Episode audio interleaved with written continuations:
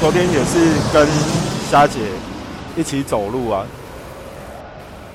从公司哦，从没有啊，从这边走到凤山，就是把那个铁道的绿园道全部都走完，四四公里多吧，四点五公里。就是他陪你一起运动这样子。没有啊，我们前几天就有约了啦。然后我昨天回来，白天就休息了一下，然后晚上就下午就五点多的时候又说要走路啊。哎呀，然后我们就从这边走走到凤山，然后我再从凤山再骑自行车回来啊，骑 U 拜回来啊。啊他嘞？啊他住凤山啊，他回来干嘛？他啊没有啊，啊他怎么来的？他坐火车啊。哦，坐火车过来啊！我就说他之后如果要这样走啊，他就干脆就是从凤山有没有骑 U 拜骑过来这边，然后骑过来之后再走过去。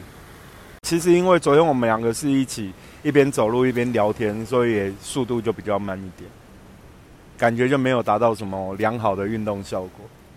走路如果你要有那种有运动的感觉，真的还是要。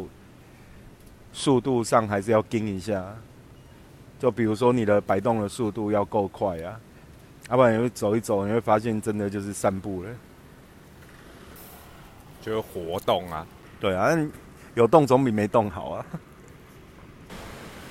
他其实做有氧还是有，你知道我在那个健身房的跑步机上面有看啊，它上面就会有你现在年龄几岁到几岁，那你现在跑步的话是心率要。维持在多少？要持续持续十五到二十分钟这样的心率哦。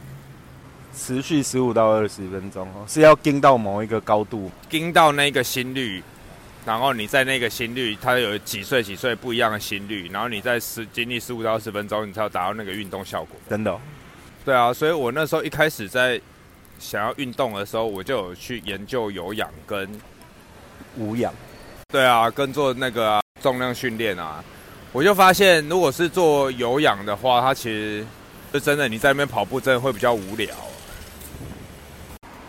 但我还是觉得说要找适合自己的啦，因为那时候我也是研究以后，我发现可能不太适合我。我尝试啊，我就要跑到那个心率，我就这个心率还差十几二十的时候，我就已经有蛮很喘了。我对那就没概念啊，因为我这样快跑。跑到我我我印象中，只是我快接近的时候，那个时候我已经很喘很喘。可是它到某一个程度之后，不是就变成是无氧吗？没有啊，中间都是一直有氧，也会很喘啊。那无氧跟有氧的差别是什么？无氧跟有氧的差别就是，当你要出力的时候，你会憋气啊。你如果是在做深蹲的时候，我这两天有看到一个推波的。他是中国国家队在做奥举训练的，奥举训练，对，国家队哦。然后他就有拍影片在教说，哎，那如果是深蹲的话，他就讲的超仔细，这是我看过最仔细的一个，就是在讲深蹲的事，就是他在讲，他在教学的非常的仔细啊。他纯粹就讲深蹲哦，他纯他没有他在讲奥，他是讲那种举。举重就是让我甩起来，然后举高那一种，把把杠铃甩起来举高。啊，还有分解动作啊，说你如果从深蹲啊开始，你要慢慢的循序渐进哪一些动作这样。然后他在讲深蹲，他说蹲下去你要去找那个活动度啊，就是当你他会一关一关的，假设你现在做这个动作，它可以拆解成几个阶段，例如半蹲阶段到蹲下去的阶段。到你有没有办法完成？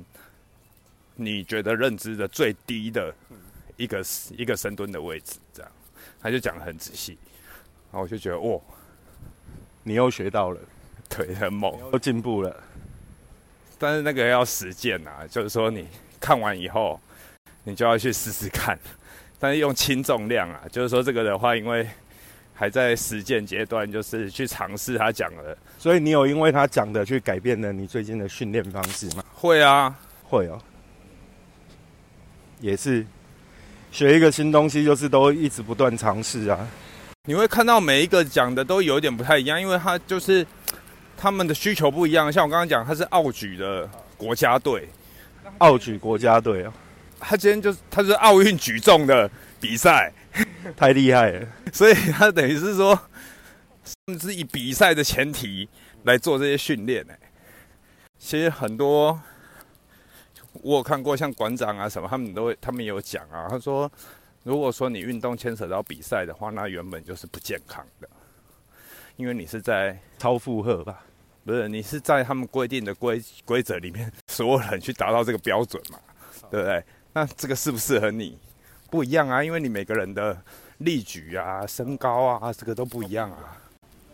那所以你要比赛的话，你要去达到这个标准，你一定有每一个人要克服的不一样的点。嗯，所以它会有一定的难度啊。那就会他们才会觉得说这是不健康的。哦，对啊，就像格斗比赛，他们也是要减重啊，你要过磅啊。那这是符合你的你的体重吗？不是啊，你因为要参加这个量级，所以你要过那个磅，然后你要可能减重或增重。对。那对身体都是一个负荷啊，说的也是哈，都没有想过这件事情，都觉得运动员好像就很健康一样，但其实他们也都是超负荷在使用自己的身体，或者是不符合自己身体的结构在运用，对，所以他们是不符合一个自然自然规律了哈，自然的前提去达到这个标准，所以才会说上面有的拳击手要减重啊。比赛前的训练啊、备战啊，这些都那个都很夸张啊。看过《第一神拳》就知道了，《第一神拳》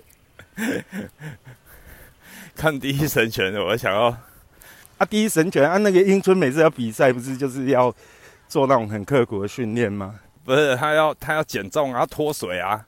他说他里面我印象最深刻，他就是 含着酸梅要把那个水分吸掉啊。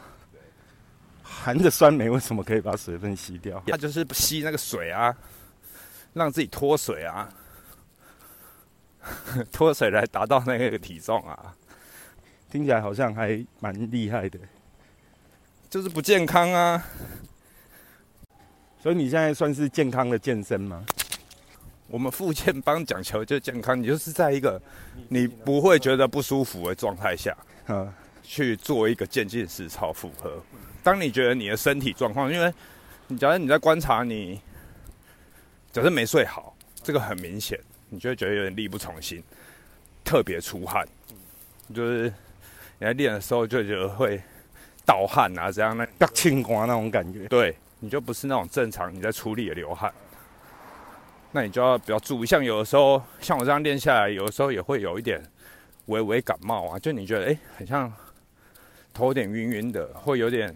像小发烧烧烧的，但是没有到很严重，或者是你会觉得有一点鼻塞什么的，那你在练的时候就特别盗汗，那这个时候你就是不要练那么久。对啊，你就是要不维持，要不减少。对啊，我记得你第一次跟我讲健身这件事情的时候，一两年前吧，你又说你又跟我讲了一个你很有趣的概念，就是说你就说跟吃饭一样嘛，你吃不下了就不要吃啊。对啊。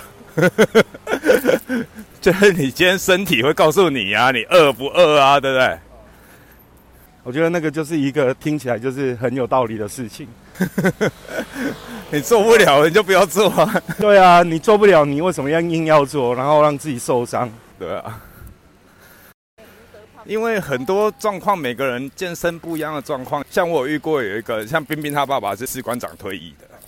他说他以前在练的时候，就会练到受伤。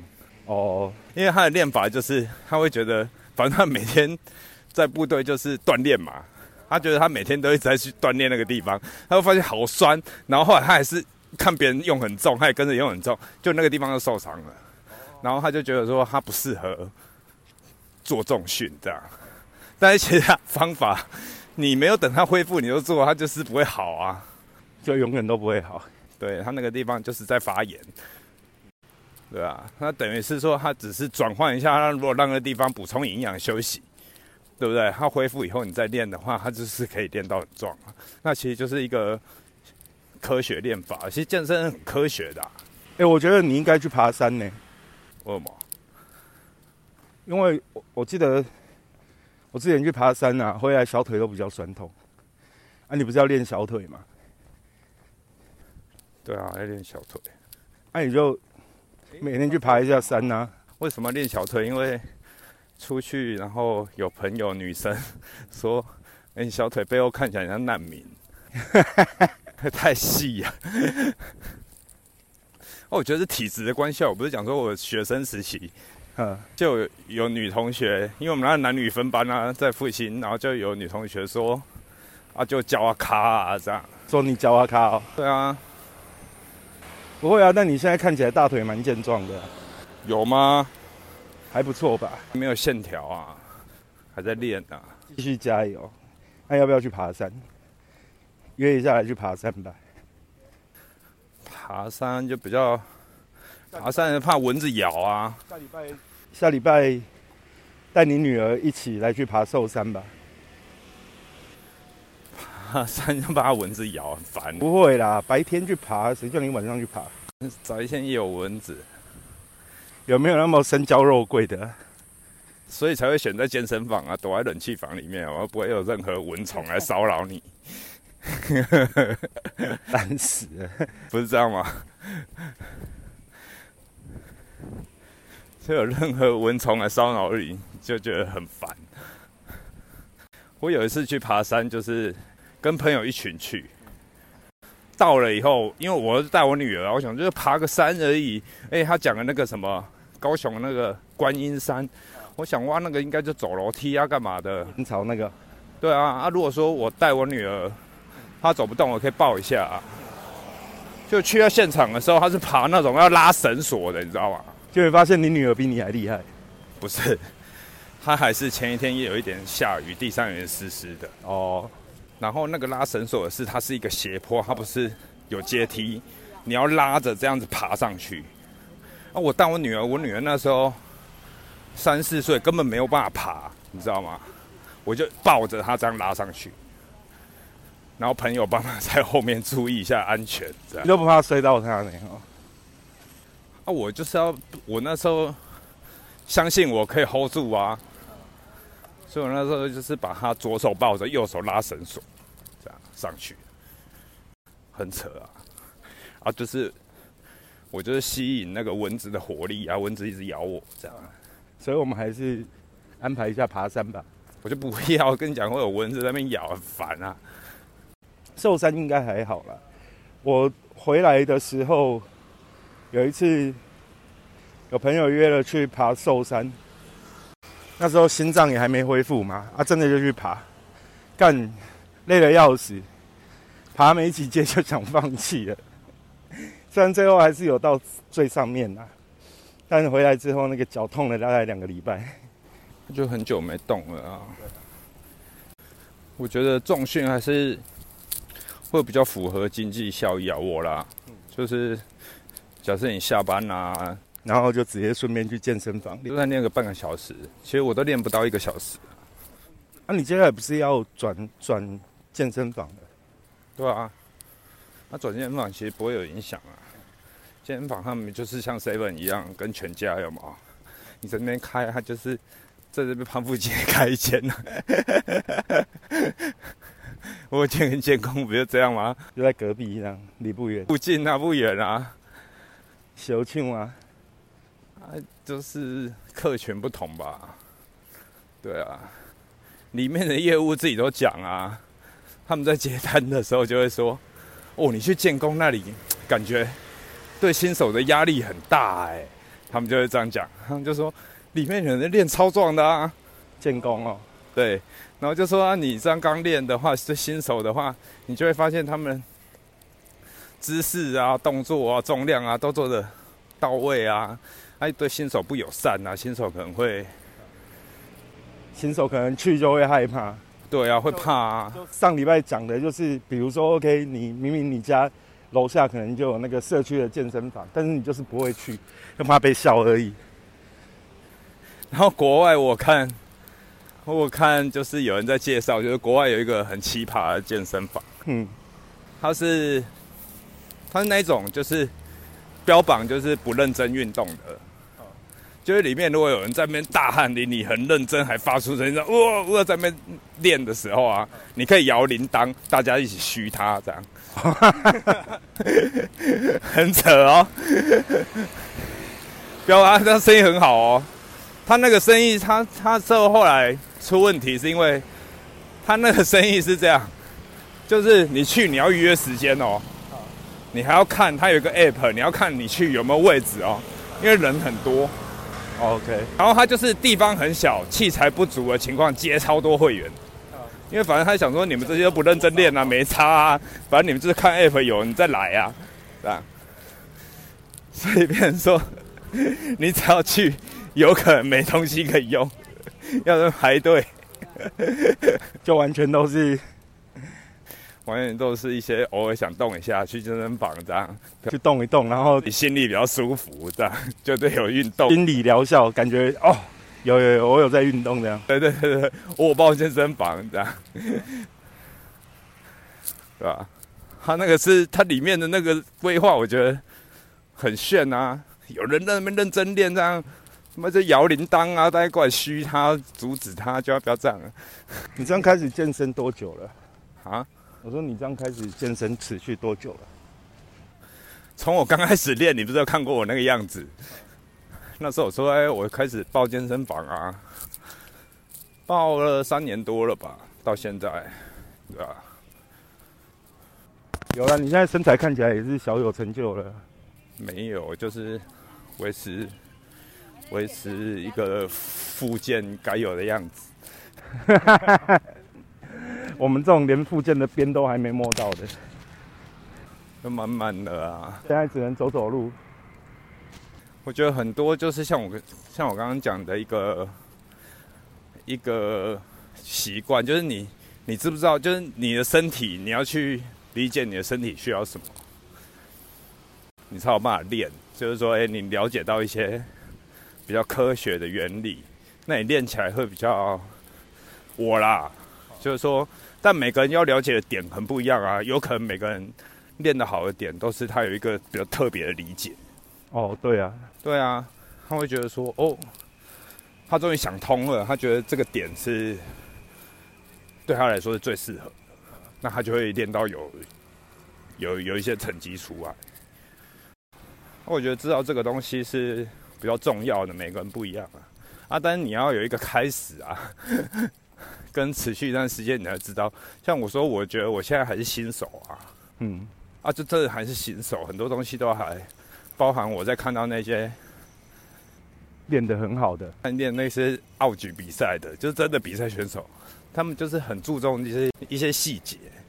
他那些细节会是注重什么？比如说动作姿势的正确性，对啊，然后怎么出力或不危险。对啊，啊你姿势正确性，你才有办法扛起比较大的重量啊。，OK，那你如果说你的重量一直上不去，那有可能你的姿势不对啊。就是要知道那个美感了哈，然后什么什么样的角度姿势比较不会伤害到自己。那你新手知道的就是不要受伤啊，就是你在做这个动作适不适合，不要受伤，因为动作的选项太多了。像我在挑动作都是我挑我觉得我做起来合理，觉得说哎、比较适合我的，不然其实很多动作它其实异曲同工，会练到同样的地方。哦，啊，就是去找啊，挑一个你觉得合适自己的，起来帅啊，觉得说你做这个 做起来帅是前提，是不是？对啊，让自己的附件不要那么难堪呐、所以你觉得你现在做的动作都是帅的？没有啊，别人觉得很蠢啊，因为我就说我做的动作跟别人不一样啊。就是我就是在单杠上面像猴子一样荡来荡去。嗯，啊，坦白讲，也没有人在健身房这样荡。我有遇过有人就问我说：“啊，你这样就不必啊，健身房啊，健身房就是要用这些这些杠器材，嗯器材啊。”啊，我就觉得我来健身房吹冷气怎么了？也是啦。我付了钱，我来吹冷气不行吗？对啊，我就来吹冷气不行吗？就不要去公园有蚊子什么的啊。啊，所以你其实不太很喜欢，不太喜欢户外户外的活动呢，哈。只是纯粹因为讨厌蚊子。因为我很容易流汗，我就算在健身房这样练，也是会流一堆汗的。啊，运动不就是也要流汗吗？对啊，但是你在冷气房，你会让自己稍微舒服一点，因为你流汗，你那个喘又更喘。对啊，会减少，会会影响到我的训练品质啊。就可能我就不想要再多做一组。对，那健身房假设你有冷气的情况下，你就是可以维持基本训练量。旁边又有正妹，你又可以多做一两组。哦，重点是有正妹的加持，让你可以多做一两组。我觉得就是有人大家一起在那个环境里面，大家都认真在做训练。我破一关尴尬的掉，就是不是你会被影响啊？就是说环境大家都在认真锻炼，你也不会就你做一做就没力了，会觉得那感觉大家都在跟你一起做的那种感觉。就有有个伴一起在做同一件事情，就是你细。你看到的所有人都在做东西，都在认真运动啊，对然后感觉自己不认真就很拉惨，就是？你就会觉得那自己是要稍微努力一下的，也不用说到很夸张啊。你就是说，哎，我们做到一个基本的量，做到一个标准，适合自己啊。你也不要吃，你也不要吃不饱，你也不要吃太饱，这样。就跟吃饭一样，吃不下。干，你还记得？我都不记得我讲过这个靠背的话。一开始练的时候你就跟我讲啊，然后觉得哦这句话好深刻哦，戳到你的这个需求点。没有，应该应该这样讲。我觉得这这件事情是很有道理的啦。就比如说小时候，我们的年代对不对？小时候你吃饭你没吃完，然后妈妈会硬叫你把它吃完，对不对？然后到我们自己。有小孩带小孩的时候，我其实都会跟他们讲说：“哎，你吃不完就不要吃了。”对啊，因为你硬吃没有意义啊。吃完之后他整个人不舒服，又何必呢？是当下哈，就是就是不想吃的状态，对啊。对啊。所以我后来像我后来我自己习惯就是，比如说我自己煮东西好了，我煮东西我习惯就会是，我不要煮到量就是量啊，量不要煮到一百分。然后像妈妈煮饭给小孩子吃，通常都会量煮到一百二十分。哦，我就是会煮那种可能七成八成就好了，然后再备一些小零食或什么的啊。他如果真的没吃饱，他就再吃一点小零食补充一下就好。因为妈妈有压力呀，人家会问：那你小孩几岁啊？哦，这样要多吃点哦。嗯，我家小孩胖是你要帮我养啊？看我们越说就越来越慢了，我们已经离人家那么远。然后在这条路上啊，走路很有意思，就是有时候你看到那些老先生、老太太，干走比你快，然后你就跟他们拼，然后拼着拼着莫名其妙你就看不见他的车尾灯了。那你就慢慢走啊，不然你讲话，这是要路边路的关系呀。所以你在这里会。走走跑跑，走走跑跑。会啊会啊，我如果一个人的时候啊，要走一走啊，可能跑一小段。但其实我现在也没有办法跑跑太久啊。然后第二个是自己对心脏的顾忌跟恐惧吧，让心跳压到一百六的时候赶快停，就不敢让它再上去。对啊，那我觉得这样走路，其实你还是会感觉到自己的心肺跟体能上的进步啦。虽然只是一个很很轻的运动。只是一个可能速度都比较快的很轻的运动，那你其实还是会感感觉到有差别。像两年前我可能在骑 U bike 的时候开三档，然后我还是会觉得哦那个起步会有点重，脚可能有点吃力这样子。然后最近在骑 U bike 就觉得干怎么那么轻松？医学奇迹呀，是，就是它还是有有有在进步啊。然后加上上次医生说心脏的状况啊。我的医生他就其实就觉得很奇妙，他说其实一般衰竭就是你心脏已经变大了，基本上是不会再缩小的。对啊，对啊，这医学奇迹耶！说我的心脏其实是有缩小的，说到还算还不错的成绩啦。所以你都不用讲我们现在在干嘛，为什么要走那么快？这在听的人都不知道我们现在到底是从哪小，对不对？那走路啊。现在就是老七主任就说。哎啊，要不要你明天来录 podcast，然后我们就他就把路线有没有他走的路线抛给我，就说你看我走到凤山这样，然后抛给我说，我们明天就边走边录这样。所以现在就是边走边录的情况。然后边走边录的情况以外，还在说：“哎，你很慢哦，你输给前面那个阿伯了。”对啊，没有他大哥而已，人家大我们没几岁，他本来离我们那么近，然后走着走着，我们就已经被他超越很久了。那你告恭维啊！这种事在这边一定会发生的啦。我自己一个人很专心走的时候，也走不赢那些大哥啊。很多大哥都走得超快的，他们已经是 pro 级了。所以，所以怎样？真你你。你为什么要？所以你健身，你为什么还要录 podcast？对啊，你为什么还要录 podcast 啊？这个其实刚刚已经讲过一次了。啊，刚刚这里应该有录到了。我直接爆梗好了啊，就是小八就说哦，他的 Olinda 他要穿制服，要尊重客人，整整齐齐的要尊重客人。对，然后。客人如果要点一杯酒，他就是要把那个杯子拿一块布把那杯子擦干净，然后手都不能。他穿白手套。对，然后要放在客人面前，然后再戴白手套，拿着酒瓶，拿着那个威士忌酒瓶帮客人倒酒，不觉得很高级吗？好了，听起来很高级啊。所以既然烂尾了，我们要不要就这样收尾？就 是啦。我意思是说，为什么会这样子想？是因为我还年轻的时候去一个我那时候一个同学。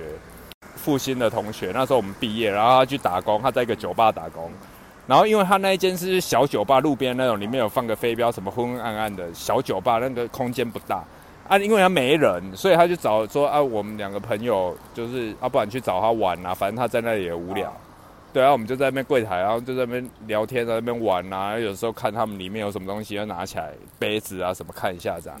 啊，老板是稍微比较晚来，老板就生气啊，就觉得说，啊，你们这样子吧台这身材工具，怎么可以拿起来这样子亵渎他这样，之类的啦，对啊，啊，也有可能是因为他他可能他上班有气了嘛，下班感觉声音又不好啊，来店里面又发现这几个不是来喝酒的，来这边瞎闹的，对不对？他可能心情有影响啊什么的这样，对啊。最烂尾要收了吗？所以我们要认真对待客人，靠背哦。那妈的，我们刚才讲十几分钟，现在才几分钟，你现在收个屁呀？你这两分钟再收个屁呀？我能拿着讲一次就对了。不是啊，我们刚刚不是讲到好，我刚刚讲完就是因为这样，所以我们可能要穿制服。然后嘞，你如果是客人点啤酒，因为啤酒容易取得，我们要让他有尊荣的感觉，我们就是要拿冰杯。对不对？刚刚是不是讲到你就是从冰箱里面拿一个专属的冰杯，然后我们就是戴手套拿给他，上面只能有客人的指纹，对，然后帮他倒啤酒，哦，不是用冰块这样子，对啊，还是用冰块？有的客人会不会要求要用冰块？会哦，台湾一定会很多客人要求要用冰块，特别是南部啊，对不对？那就给他冰块啊，然后冰块你还要冰老冰，是不是？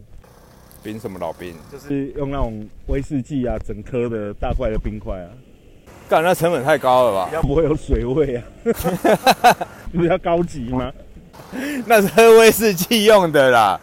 你要为什么啤酒不能？为什么啤酒就不能用？喝啤酒也要给你要那个威士忌那个？那我觉得合理啊，一颗五十啊。对啊。比一颗弹丸还贵就对了。比一根欧链还贵，我觉得那一颗很合理啊。如果说你喝威士忌，它可能里面就有附了。如果说你喝啤酒要加那一颗，靠杯一颗五十合理吧？也合理啦，也合理啦。因为都要冰那么久，光电费就要多久了？多少了？你在这种地方，在南部这种地方，你啤酒常温谁跟你喝啊？反正就问他要不要冰块这样。我们还是要礼貌问一下，然后问他要哪一种冰块，碎冰块，就普通冰块，还是要威士忌？没有，就是普通冰块就好了。你不要给他给。没人说威士忌冰块啊！你如果客人都会说啊，干那怎么有那个？啊，你又不先讲，嗯，你还是要给人家说明啊，不然你就是 menu 上面要有啊，对，合理吧？合理。怎样？你是想要收尾了，是不是？对啊，对啊，赶快收一收吧。反正这个故事我已经听第二次了。